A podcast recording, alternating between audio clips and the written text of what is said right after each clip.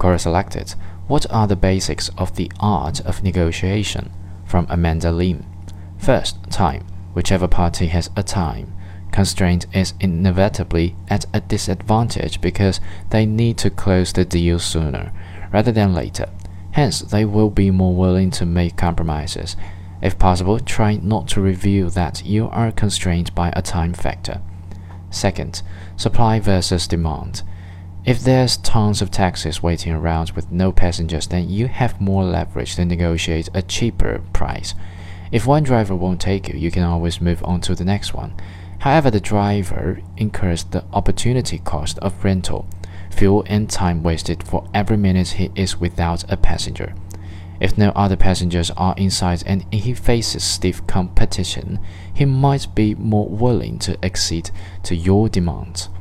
Third, understanding the other party's motivations and limitations. Don't ask for something you know is out of the other party's power to give. You are just wasting your time and theirs.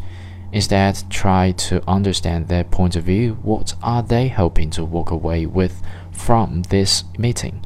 Everyone wants something, and if you can find out what that is, they will be more willing to give you what you want, within reason, of course. Fourth, go into the negotiation understanding your bargaining range, optimum, minimum, and target goal. Before you attempt to negotiate, you must understand what you will settle for, minimally accept.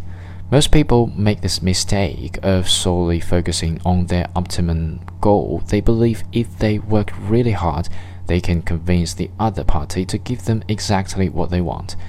Unfortunately, that is seldom how life works. Negotiation is about compromise. Identify what you can and cannot give up before you can engage the other party. This will help you reach your target goal at best or as as leave the negotiation knowing that you did your best. Hope this helps.